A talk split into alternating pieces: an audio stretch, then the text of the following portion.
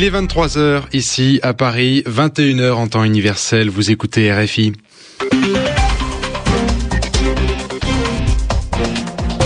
Anthony Latier. Bonsoir et bienvenue dans ce journal en français facile. Elodie L'Argenton est avec moi dans ce studio pour vous le présenter. Bonsoir Elodie. Bonsoir Anthony, bonsoir à tous. Dans l'actualité, le premier tour de la présidentielle française, les Français de plusieurs départements d'outre-mer et euh, certains pays étrangers votent en ce moment. En métropole, les bureaux de vote ouvriront ce dimanche à 8 heures. L'ONU va envoyer 300 nouveaux observateurs en Syrie. Ils seront chargés de surveiller le cessez-le-feu en vigueur depuis la semaine dernière. Et puis de nouvelles manifestations à Bahreïn. L'opposition réclame l'annulation du Grand Prix de Formule 1 qui doit se tenir demain. Le journal en français facile. Mais commençons par les résultats de football. Les premiers matchs de la 33e journée de Ligue 1 se jouaient ce soir en France. Oui, et Montpellier euh, a conforté sa première place au classement. Montpellier a battu Valenciennes 1 à 0, Romain Le Maresquier. Et oui, et oui euh, les hommes de René Girard se sont imposés 1 à 0 face à Valenciennes grâce à un but du Sénégalais Souleymane Camara. En tout début de rencontre, Montpellier compte désormais 69 points au classement. Paris a donc l'obligation demain de remporter son match afin de rester en course pour le titre. Dans les autres rencontres de ce samedi, Lille, qui se déplaçait à Dijon, s'impose 2 à 0 et conforte sa troisième place au classement avec 62 points, soit 2 de moins que Paris.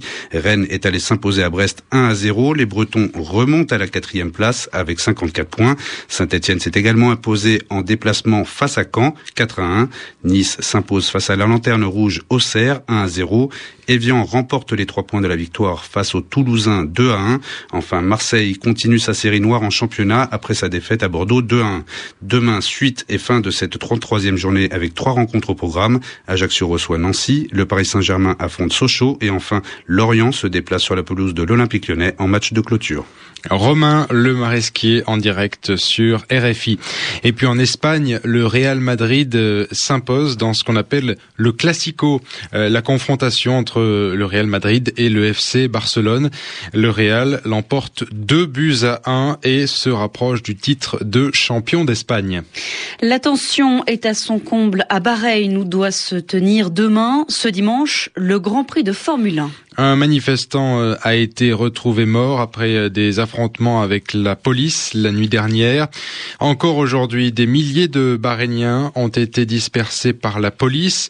Ils voulaient protester contre l'organisation de ce Grand Prix de Formule 1. Yelena Tomic, pour quelles raisons sont-ils opposés à cette compétition? L'enjeu du Grand Prix de Formule 1 est de taille aussi bien pour les contestataires que pour le pouvoir. Les opposants au régime veulent aboutir comme l'an dernier à l'annulation de la course et surtout attirer l'attention internationale sur la situation des droits de l'homme dans ce pays. Car la famille royale sunnite est directement impliquée dans cette compétition. Le prince héritier en est même le patron officiel et l'un des principaux investisseurs. De gros intérêts financiers sont donc en jeu. Le Grand Prix devient ainsi une cible idéale pour le mouvement de protestation chiite qui réclame plus de liberté, la libération des prisonniers politiques et des réformes constitutionnelles. Depuis trois jours, les mesures de sécurité ont été renforcées. Et malgré l'interdiction des rassemblements, plusieurs milliers de manifestants ont répondu à l'appel de l'opposition. De violents heurts ont eu lieu dans de nombreux villages chiites dans la banlieue de Manama et non loin du circuit. Et pour éviter tout débordement et assurer la sécurité des sportifs et du public, des dizaines de véhicules blindés ont été déployés le long de la principale route qui mène au circuit de Sahir. Yelena Tomic. Pour la deuxième fois en une semaine, le Conseil de sécurité de l'ONU a voté à l'unanimité une résolution sur la Syrie. Elle prévoit cette résolution l'envoi de 300 nouveaux observateurs en Syrie. Comme euh, leur nom l'indique, ces observateurs vont observer, ils vont surveiller l'application du cessez-le-feu.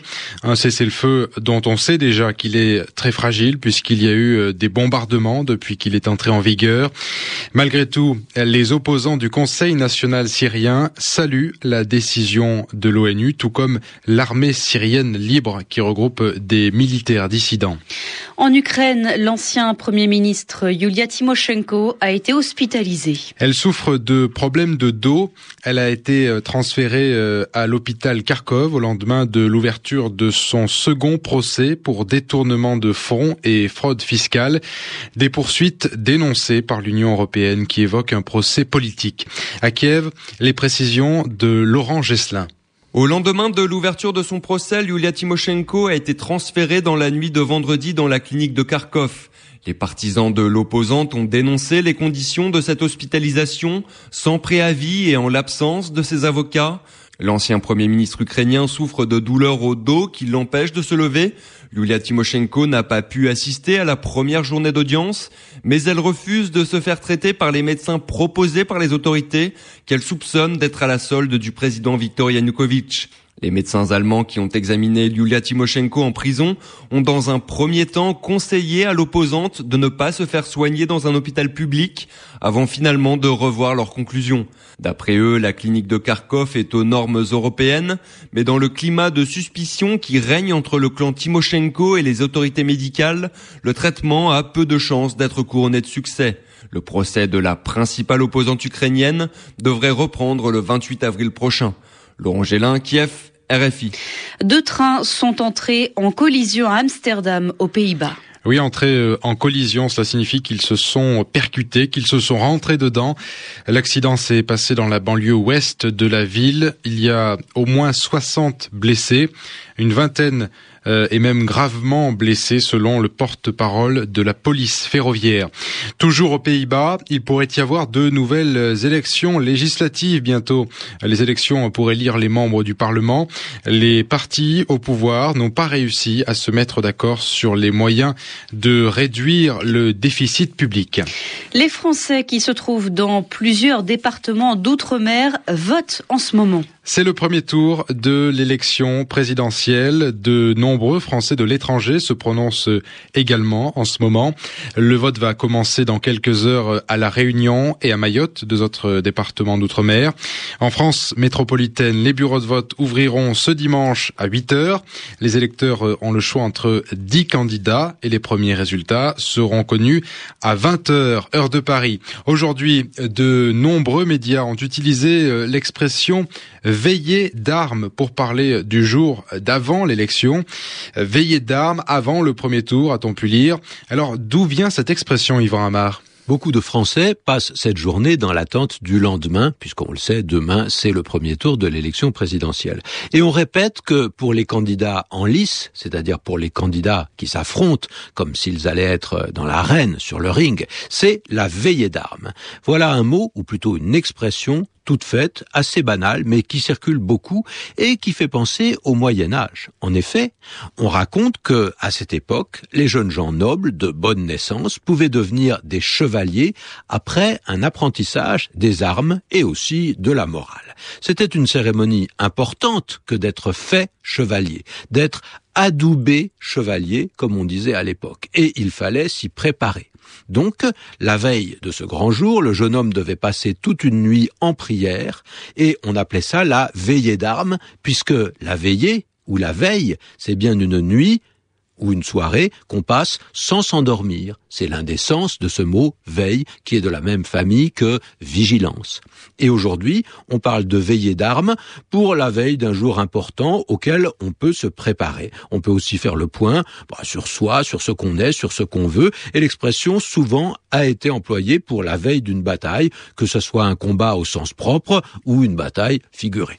Yvan Amar. À Madagascar, le corps du Français qui a été porté disparu depuis plus d'une semaine a été retrouvé. C'est ce qu'a annoncé la police qui s'est dit sûr qu'il s'agissait là d'un meurtre et même d'un double meurtre puisque la compagne de ce Français avait été retrouvée morte, elle, dimanche dernier. Le couple gérait un restaurant à Tuléar dans le sud-ouest. Et puis le tennis. Oui, Raphaël Nadal s'est qualifié pour sa huitième finale consécutive au tournoi de Monte-Carlo. Il a dominé le Français Gilles Simon. Il affrontera demain le numéro un mondial Novak Djokovic. Il est 23h10 ici à Paris. C'est la fin de ce journal en français facile que vous pouvez retrouver sur notre site rfi.fr. Ce, mag ce magazine